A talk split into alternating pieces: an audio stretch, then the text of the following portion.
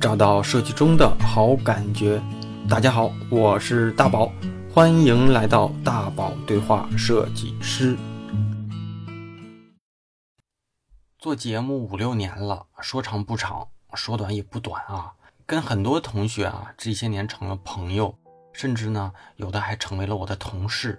节目如果只是我跟嘉宾或者是咨询者的对话，那是单向的沟通。但我更希望能通过声音连接到正在听节目的你。所以呢，我需要跟对我来说最重要的你产生连接。有一个啊，我们这个节目一直定期在做的呢，就是我来分享一段这段时间大家分享给我的那些走心的话，还有呢那些我认为有价值的故事。这次呢，我又要给大家分享这段时间大家写给我，让我感动、感慨，甚至感触到必须说点什么的时候了。我想让你感觉到，你不仅仅是我的听众，你还是我的朋友，一个虽然没有见面，但彼此都熟悉的朋友跟伙伴。结合着大家的故事啊，我再聊聊我的感受，依然是我读完直接聊，不准备，不打草稿。所以呢，如果有逻辑不通的时候，大家也提前谅解，因为每次录这个节目的时候都是深夜。好，那咱们开始啊。啊，有一个同学他给我留了几段留言，然后我就特别想找到这个小同学，然后跟他聊一聊。但是呢，他的这些留言挺深刻的，我先给大家读一读啊。网名叫梦里梦见不见的二零零二零零。啊，大宝老师你好，我今年二十二岁，虽然才二十二岁，但也经历了很多。从初中毕业，十六岁开始就出来工作了。记得第一份工作呢是工地上的小工，一个十六岁的孩子在工地上做一些重活真是不容易。后来呢，我就拿着在工地上挣的钱读了一个中专，中专期间呢一直做兼职，保安挣生活费（括号寒暑假啊）。中专毕业后呢，我才意识到我的初心，我要在中专学到一些东西。毕业后呢，去上海发展。毕业后呢，现实与理想呢又是天差地别。分配到杭州工作半年后呢，一次偶然的机会碰到了某内呀，在某内，我很努力，几乎每天都学习到两三点才睡。后来呢，毕业后又分配到了一段坎坷的工作，因为能力不够，另一方面呢，年龄才满二十岁。苦苦坚持了两个半月，撑不住了。这两个半月里呢，我换了四份工作，最后一一家呢，因为资金问题关门了。我跟其他同事都没有拿到工资，因为在某内学习的是贷款，所以呢，我又好再次去做苦力还贷款。我记得很清楚，一九年的六月十五号，我又一次去做了保安。做保安两个月后，又进了八个月的厂，很苦很累。终于还完了贷，直到二零二零年初呢，才开始从事跟设计相关的工作。现在呢，我听大宝老师的电台很受用，听到了您给二十五岁的小哥哥的建议，我也想尝试一下，让自己以后没有遗憾。您的电台对我帮助很大，你的书呢，我也买了，特别像一本字典，遇到了问题呢，也可以问问他。最后呢，很感谢大宝老师对设计行业的付出。感谢大宝对话设计师给年轻的设计师的建议，一个方向，一个选择。大家听完怎么样？是不是被扎了一下啊？就是，嗯，我的感受呢，就是在这个世界上，其实真的有跟自己差别很大的人在默默的努力，或者是说他真的其实要求不高，但是他的环境、他的出身真的给给了他很大的限制，但是呢。他也一直默默的在努力，所以给这样的小同学啊说上一句加油啊！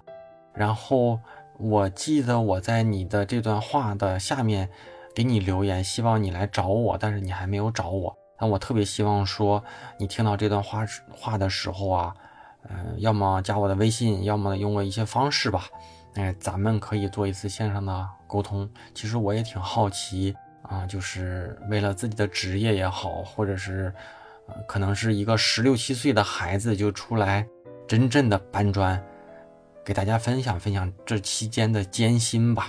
好，那咱们那个下一个小故事啊，啊，我看看啊，这个同学呢，小孙的第三身份啊，所谓的能力越大，责任越大，这句话真的是在宝哥身上深深体会到了。在这种情况下呢，还抽时间维持电台的更新啊，为大家的解惑，真的不容易啊！期待宝哥的节目越做越好，也期待宝哥能够多注意一下身体。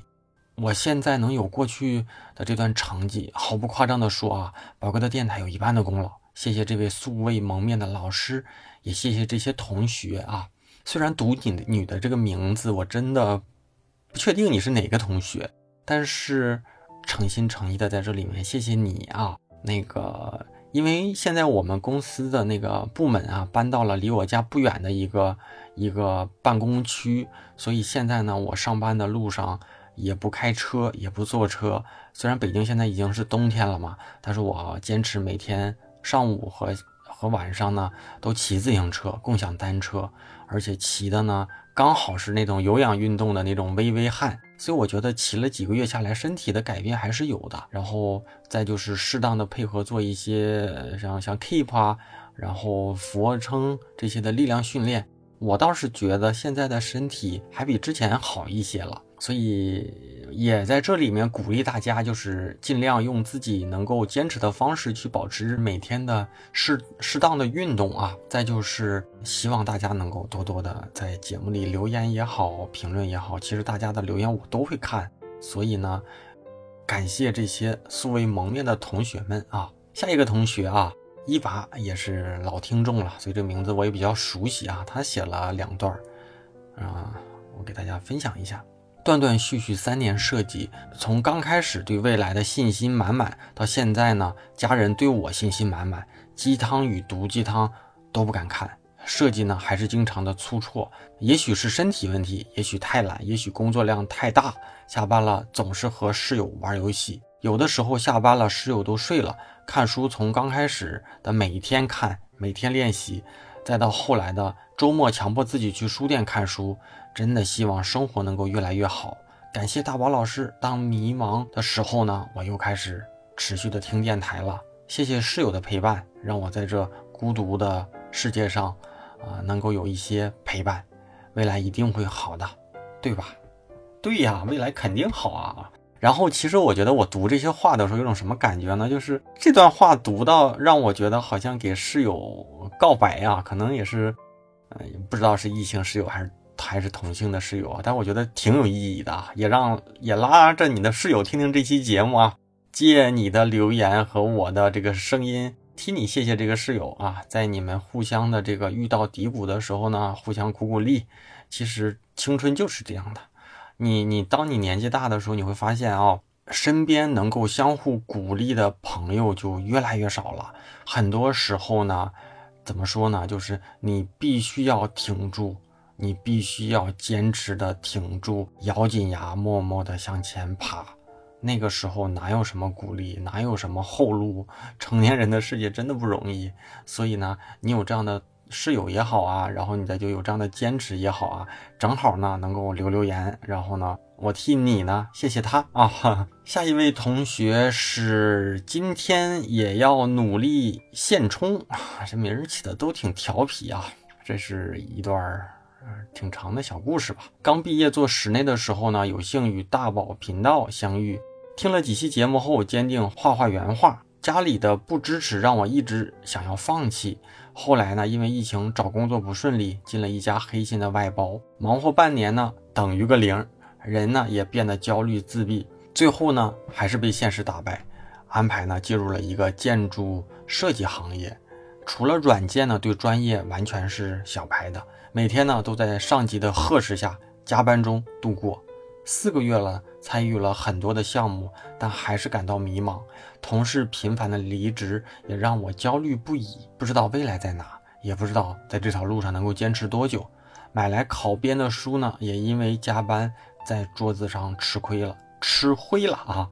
毕业两年了，从新的工作到新的城市，感觉什么都想做，但又感觉什么都做不成。我不知道这算不算失败，但我确实不想失败了。你看啊，你说的是我不想失败了，其实让我感觉就是你默认你过去的是失败的。我我自己想这么说哈，就是其实你工作两年满打满算也就是二十出头嘛。那二十出头能够在刚开始的职业生涯里顺风顺水的人真的不多，大部分遇到的问题都是这个阶段的同学应该遇到的问题。那我们有的时候会有那种幸存者偏差，就是我们看到的人呢都很厉害。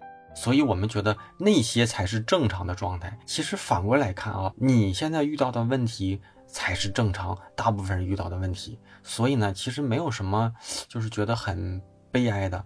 再说啊，你觉得什么样算成功？两年时间能多成功？你哪怕说羡慕那些在大厂里工作的人，你问问他们，他们一样有他们的焦虑，他们一样觉得他们可能也不成功。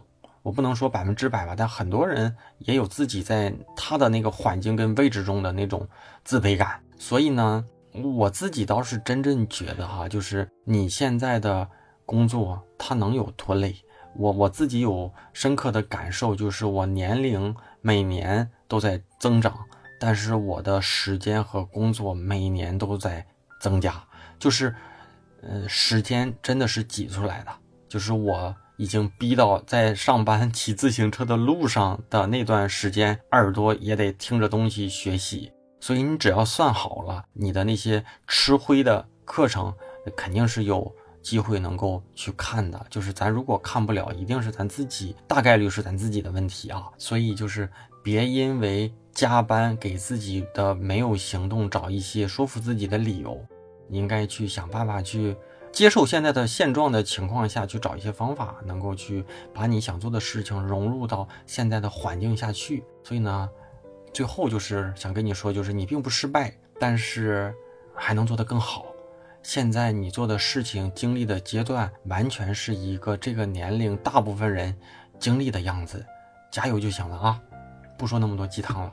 下一位同学啊，这个留言特别短，然后特别神，我也想找到你啊！如果你听到这期节目，请你联系我啊！这个名字呢，我看着也比较随意，y i i i i i i m s r r 啊，我也不知道叫啥，可能是瞎打的啊！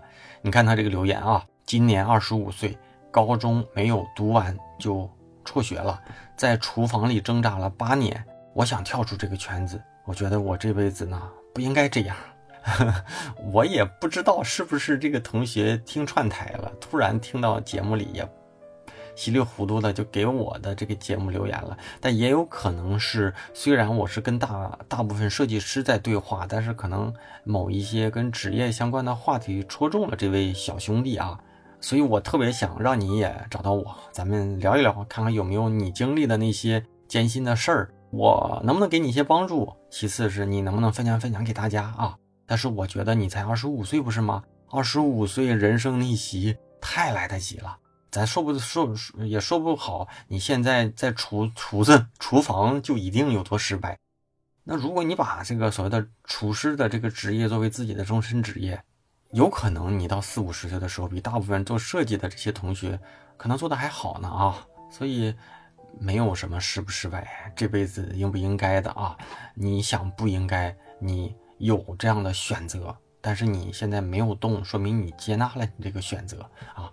就是你不要看你怎么想，你要看你怎么做的，你怎么做的是你心里真实的想法和选择啊。下一位同学，下一位同学呢？这个这个叫刀比一九九三啊。名字不知道叫啥意思，但是一九九三年的这个应该是大概率了啊。他说，工作第二年来到一家互联网公司，已经做了四年整。工作第二年来到互联网公司做了四年整，说明你在上学的时候就在这里实习了两年呗，是吧？哈。从初级设计专员到视觉设计经理，陪伴公司一路走来到上市。很多人看到的是整个过程带来的外在表现，但经历期间困难和压力，我其实很少和别人分享。那其实一直靠着一句话坚持着，分享给大家啊，哪有什么胜利可言？坚持意味着一切。这小伙子说的挺励志的啊，虽然说。比我来说是小一些，但我觉得说的挺挺挺成熟的，就是大家可能觉得羡慕他，觉得他撞上了，觉得他啊，就是眼光好也好，运气好也好，但是就是真是这样的，你在这个位置，你才知道这个位置有多重，肩膀上的责任有多大吧。所以没有什么胜利可言，挺住即意味着一切啊。嗯，下一位同学是叫发呆蜜啊，二九三零，二九三零是啥意思？他写的是二九三零，焦虑的一年刚好疫情关了半年，哎，这话写的有点不通顺啊。就是大概呢，就是疫情刚好一年，所以呢，他的这个焦虑呢也翻倍了，拒绝社交，感觉工作生活一团糟，发现自己不对劲的时候，开始想办法摆脱，开始瑜伽。看心理学的书，今年学了，今年呢也学会慢下来，减少刷朋友圈、公众号，好好吃饭，发现生活如此的美和有趣，发现错过了很多美好的事情，也开始不在乎很多无关要紧的事情。感谢大宝电台啊！那减少刷朋友圈，减少公众号，但是呢，每周呢，我邀请你花大概半小时到一小时，打开耳机。把这个大宝对话设计师的节目给听完，那希望你听到这期节目的时候呢，也给自己在这个节目的平台下面留个言啊。希望你听到这期节目的时候，比你写留言的时候要过得更好。也给你自己默默的再许一个愿望，可能再过个几个月之后，我也许会把你的下一个阶段的一些心得呢再分享出来。我觉得这种挺有意义的哈，所以大家可以时不时的在你收听的节目平台下面多写写跟自己相关的、听节目相关的一些触动的故事。那我们这就是一个时间机器，把大家当年的一些感受感触给记录下来啊。下一位同学啊，叫七月的抹茶，抹抹茶，我也不知道怎么读啊。七月的抹茶同学，七月的抹茶啊。哎，我听这个名字，我觉得有点熟悉，也算是咱们的一个老听众啊。确实得考虑在本行业以外寻求更多的可能性，尤其是三十加，感觉靠上班已经没办法保证自己有稳定的发展了。业余时间呢，多尝试一些别的行业的可能性，有个过硬的技能才最重要。心态呢，还是要摆正，学习是没有止境的。我总是陷入想自律做不好，还想自律，还没有坚持到底。真的容易焦虑跟抑郁，只能慢慢的调整心态了。听完节目呢，受益匪浅。上班这么多年，感觉总是到了一定阶段会坚持不住，胡思乱想。下班以后呢，也没有怎么学习，浑浑噩噩，书也没有怎么读。早几年能发现这个电台就好了，现在呢，才有点自我觉醒。现在让自己多看书，多学技能，坚持下去，脚踏实地的学技能。是现在最该努力做的事了。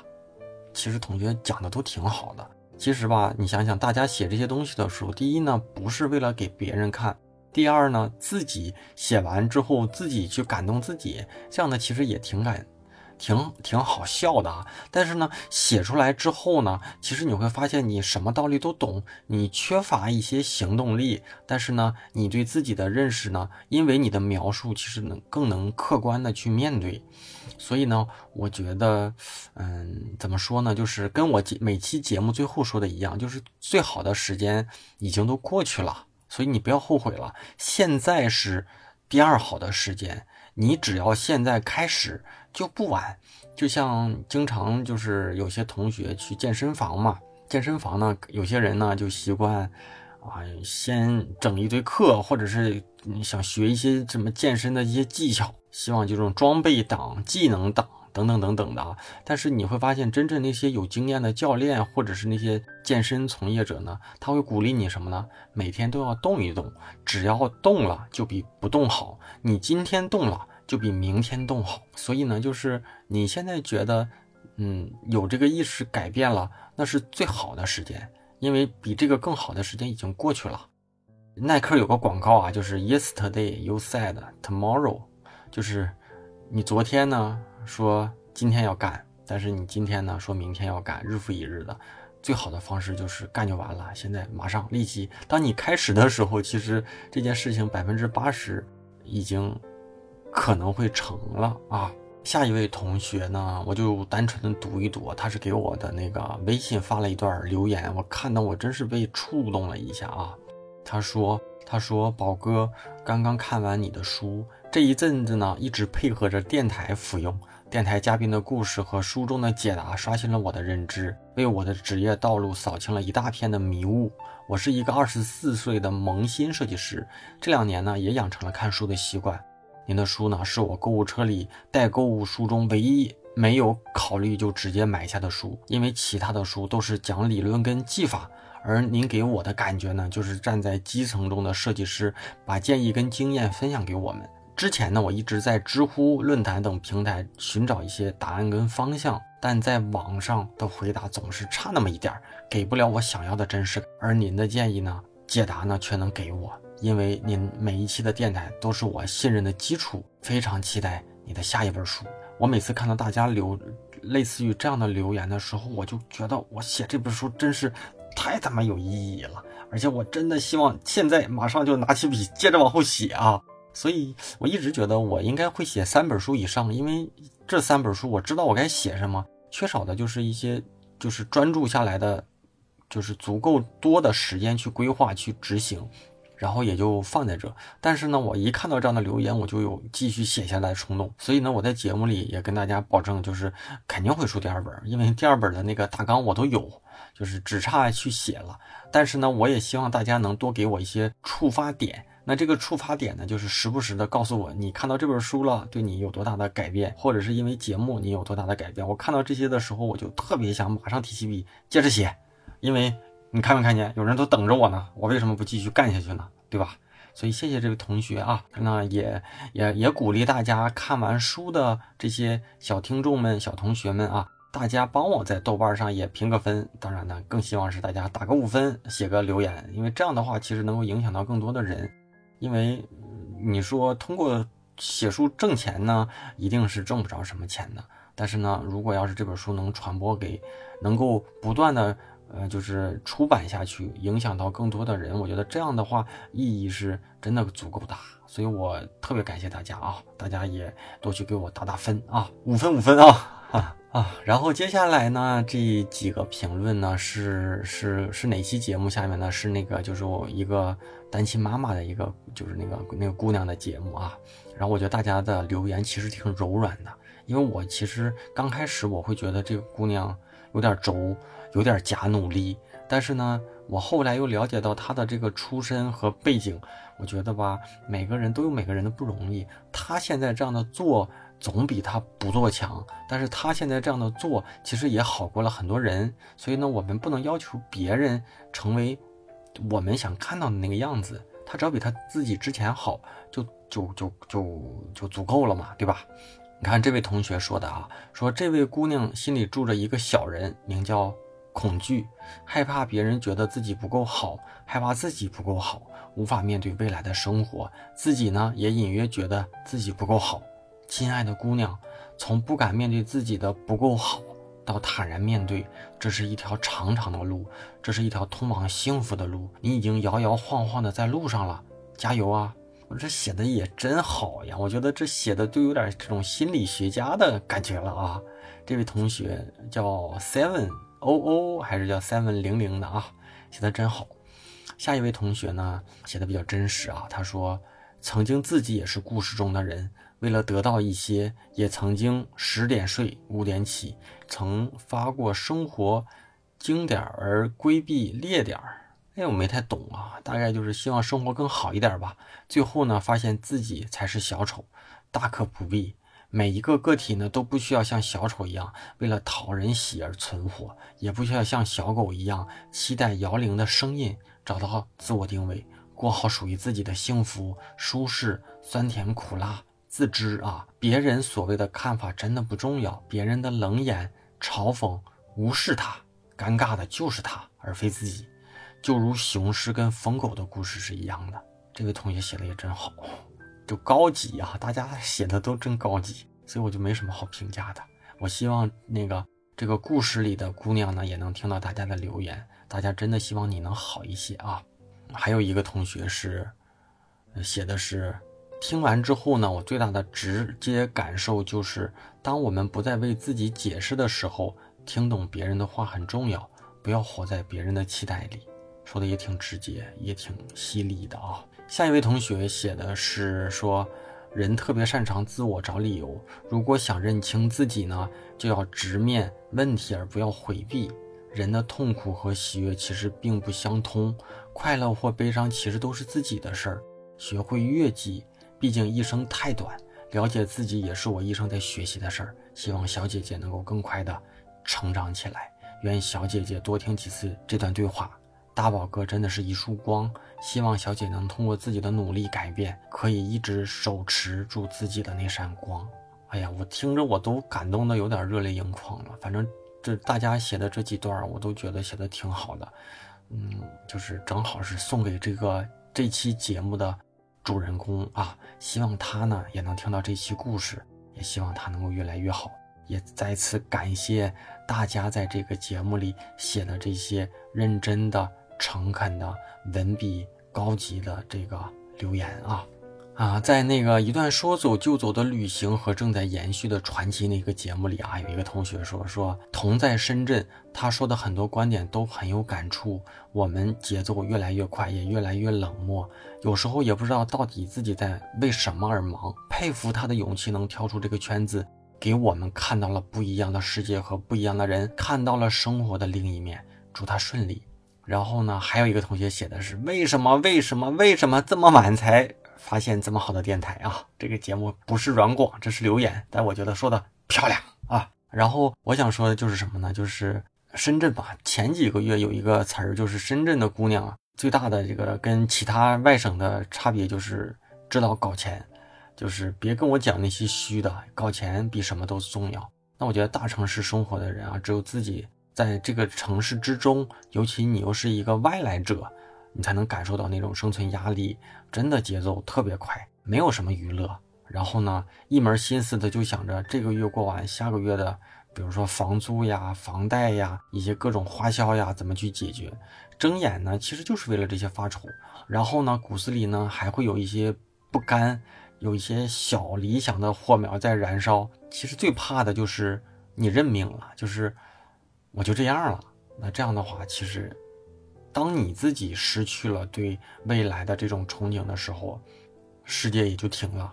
就是像咱们这一期节目的那个嘉宾一样，就是我就不想过这样的生活了。所以呢，我要跳出来，我要看看这个世界有没有更好的一种生活方式，一种新的这种生活规则。所以人家敢打破这种生活，我也羡慕，但是我没有这样的胆量。所以呢，我愿意去分享他这样的生活。给大家，我也推荐大家啊！如果你没听这这期节目啊，是第一百八十三期啊，就是这个同学因为一次特殊的旅行，八在国外待了两三年，那现在在国外呢，生活的挺美好，挺踏实，而且在我们听下来啊，又很羡慕啊，推荐大家去听一听。下一个啊，是那个辞了工作，换了城市，想换个赛道，怎么这么难的一期节目下面的评论啊。那就是这个同学呢，他不是想换城市、换工作嘛？就是从传统的平面设计转进互联网工作啊。然后这个这个留言的同学说什么呢？说我来提供另一种思路。我本科学的是服装设计行业，为了互联网的高工资啊，自学两个月走上了 UI 设计的道路。在小公司工作了两年多，也是很轻松，但是没有太多的长进，积累了审美倒是。去年呢，跳槽了阿里。的那个某外包公司做运营设计，从此感觉自己的技能飙升炸裂的提升。那个身边的外包同事大多也是能力不错的，跳槽之后呢，也大多去了大厂。所以呢，实在找不到工作的话，可以去那些大厂的外包锻炼一下。就是福利一般，五险一金什么的，按最低档交，只能暂时忍一段了。其实我也曾经推荐过同学，就是如果你对自己的潜力有信心的话啊，你可以去一些大厂的外包去试吧试吧。因为你在大厂虽然身份跟正式的设计师不一样，但是呢，你们的工作内容是一样的。就是如果你能跟这帮正式的设计师一起工作，但能力又不相上下的话，其实领导们都能看得到。甚至说他会觉得你是一个更有潜力的人，会有一些方式能把你留下来，甚至说给你推荐到更好的地方。所以这一定也算是一个新的思路。所以这个同学的建议呢，我为什么在这里读呢？是因为我觉得可以真的当一成当一条正式的建议推荐给大家，就是大家在这个阶阶段呢，就先别跳，因为你的目标不是去证明你的身份的差异，你的目标是未来要进大厂嘛。但是未来要进大厂，其实一个很重要的观点就是你要有一些相对来说比较大厂的一些作品的积累。所以正式的员工跟外包的员工做的东西都是大厂的作品的积累。所以呢，你即便身份不一样，但你做的东西足够好，那一样可以作为敲门砖去敲其他的厂。毕竟大厂也不是只有那一一家嘛，对吧？这一期节目的留言呢，就是每一个阶段我会都会收到。这期节目的留言大概在四五年前，我对话那个清华学霸设计师的啊，四五年前，美女设计师也是我的一位好朋友李谦同学啊，就是我每隔那么一个半个月的就能收到这个五四五年前的节目，还是有人听到之后被就是被被被被震撼到啊。那这位同学说说听到这里啊，真的忍不住要留言了，感觉这一期真正听到了世界上的这种参差，这就是真正优秀的人。麻了麻了哈！我的世界观和人生观直接原地炸裂，二十多年活得浑浑噩噩，真应该抬头看看了啊！所以啊，就是为什么我们节目里好像我对话了好几个清华学霸，每一个优秀的人都有各自优秀的地方，但是呢，一定都会有一个共同点呢，就是他们有天赋，他们。但是他们真的足够的努力，甚至说努力已经能够秒杀到百分之九十九的人，再加上他们比咱们还有天赋，所以呢，该抬头看看的时候还是抬头看看。如果看不着呢，来大宝对话设计师看一看啊。下一个同学呢是我的老朋友啊，那个这么多人叫莹莹啊，因为这是我的朋友，所以呢现实当中的朋友，所以呢就是每一期他也都会给我留言。然后他说呢，说因为想给宝哥在 B 站上留个言，所以努力的答题转正，结果答了半小时没及格。然后呢，我还是来这里留言了啊，谢谢谢同学啊，就是读这段呢，突然想起啊，就是什么呢？就是呃，大家可以在小破站啊，还有就是那个。某音啊，能够搜索大宝频道，能够看到我更新不多的短视频。当然，我也在找一些内容方向，主要呢还是希望说我做短视频的内容和在电台里说的内容的差异。因为那里面我更多的希望讲一些专业，这里面呢更多的是讲一些就是嘉宾故事跟职业经验，所以呢可能会有些差别吧。那大家呢多多都去捧个场，然后。如果要是说有什么好的建议和好听的内容方向呢，也可以给我留言，我也可以在后期的那个内容的准备当中呢，啊，去去有有意识的去做一些整理吧，啊，下一个留言也是咱们这期预备着最后的一个一个小故事了啊，这个故事来自那个一个三线城市淘宝美工的生存焦虑的那一期下面啊，他说新粉丝来考古，听了这么多期呢，也没有主动评论。但这一期完全直击心灵，同事转行来的，目前呢三线城市电商设计师。这期节目能让我更清楚的明白工具和思维的关系，主要是确定好自己的方向，想成为匠人还是想成为设计者？匠人是手，设计者是心。希望大家都能找到属于自己的方向。其实稍微有那么一丢丢的不准确，就是匠人不是每日的重复，他是在重复之中去精进。就就真正如果我们只做重复，那这就跟搬砖一样了。我只是每天从左面搬到右面，从前面搬到后面嘛，那这个是没有精进的。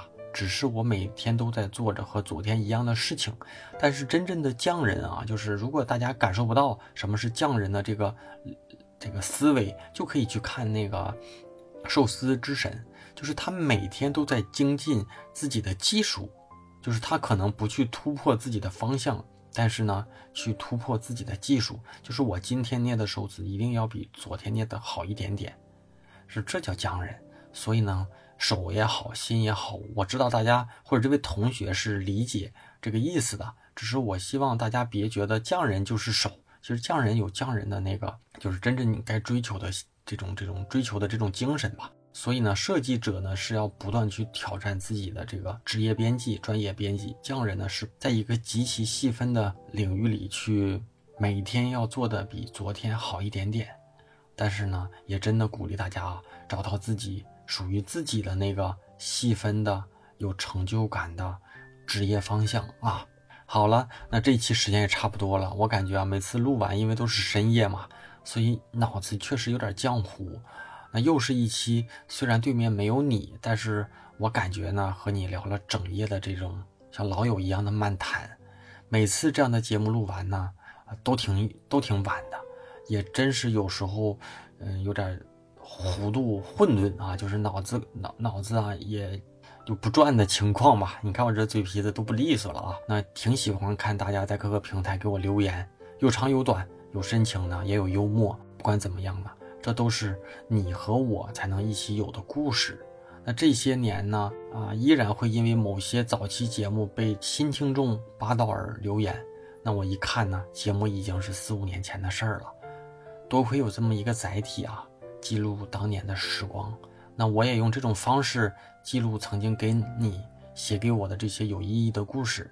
节目结尾呢，我怎么说呢？邀请大家除了听节目之外，加入我的这个微信听众群啊，那个我们可以更近距离的沟通。当然呢，我也希望大家能给这些节目提一些建议，提一些方向。那进群方式呢，还是？万年不变啊，在我的公众号大宝频道里回复“群”就能收到加入方式。我也会根据大家在群里的话题定期的冒泡啊。群里呢，嗯，那个有什么新的活动啊、嘉宾的信息呀，以及我觉得有的没的可以分享的东西，我都会在群里面跟大家聊一聊啊。这是我们节目的听众的大本营。那还有一个我更重要的圈子，就是我的知识星球。我一直重复，因为我坚信呢，这个时代最重要的不是什么踩风口，不是什么就是什么大厂啊，什么薪酬啊，我觉得最重要的就是带不走的，别人抢不走的自己的核心的竞争力。那我建立星球的目标呢，就是希望通过我可能些许比大家多一些些的这个丰富的一点点的这个职业经验吧，给大家带来一些竞争力。那。在这里呢，你能够看到别人踩过的坑、绕过的路。最捷径的方式就是把自己、把别人的问题当一面镜子去映照自己啊。那大家关心的问题和我认为对大家有帮助的这些观点跟知识，我都会在星球里每天给大家分享更新。其实啊，我还是希望成为你的资源，那成为你那个能够带走我身上别人给不了的这个资源。可以是知识，可以是眼界，也可以是其他你认为我能够给你提供的帮助啊。其实这么一说呢，加入星球是给自己带来一些更多的未来的可能性啊。推荐给在职业路上有困惑的年轻设计师，再就是现在听节目的大宝对话设计师这个最忠实的听众。加入方式呢，就是在我的公众号大宝频道里回复“归队”，就能收到一个弹出的消息，扫码。就能够加入了啊！归来的归，队伍的队，在大宝频道里直接输啊！有且仅有这样一种方式，我称之为这是你跟我之间的暗号。虽然是付费的社群，但现在一定是最便宜、最合适的进群时间。每一次我都会重复，就是种一棵树最好的时间是十年前，第二好的时间呢就是现在，就是马上，就是立刻啊！只有进群的老同学才能知道这里到底有多大的价值。那节目的最后呢，我读了很多同学的这个留言也好，故事也好，给我的一些这个对话吧。但是呢，还是还是要感谢给节目打赏的这些同学，而且打赏的这些同学，我也不知道有没有成为在上面的这个作者啊，就是故事贡献的作者。但是也真心的感谢大家能够听完节目，能够给一个打赏的支持啊。第一位同学。好像是我最近几期都会读的啊，就是叫曾宪昭啊，也希望这位同学呢能够多多留言啊。如果后期呢，我希望你这个名字别断啊，曾宪昭小昭同学啊。下一位同学叫平子啊，平子啊，不是那个平啊，是平啊，平地的平平子。下一位同学叫多木啊，多肉的多。木头的木啊，不是多肉，是多木啊。下一位同学猪猪啊，咱们的老同学。再下一位就是铁磁八大名啊。啥时候小伙子也在那个节目里多留留言嘛？我也希望有机会咱们做第三期扎心故事的时候呢，能读读八大名，读读东隅已逝啊。那再次感谢这些每期给节目打赏的听众同学们啊，这些好朋友们。那咱们就。这一次的扎心对话呢，就到这。定期呢，我们还会做系列的三四五六七八九十啊。所以呢，大家你只要你用你的方式，呃，就是跟我互动，我总会用更好的方式再回馈给你啊。那咱们就下周三晚上十点钟左右，网易云音乐、喜马拉雅、荔枝、苹果播客主流的音频平台都会同步的更新啊。哎呀，我感觉我这。好像脑瓜子又不转了啊，嗡嗡的，咱们就 早点睡觉，我准备收拾收拾睡觉了，咱们就下周三晚上再见了啊，拜拜。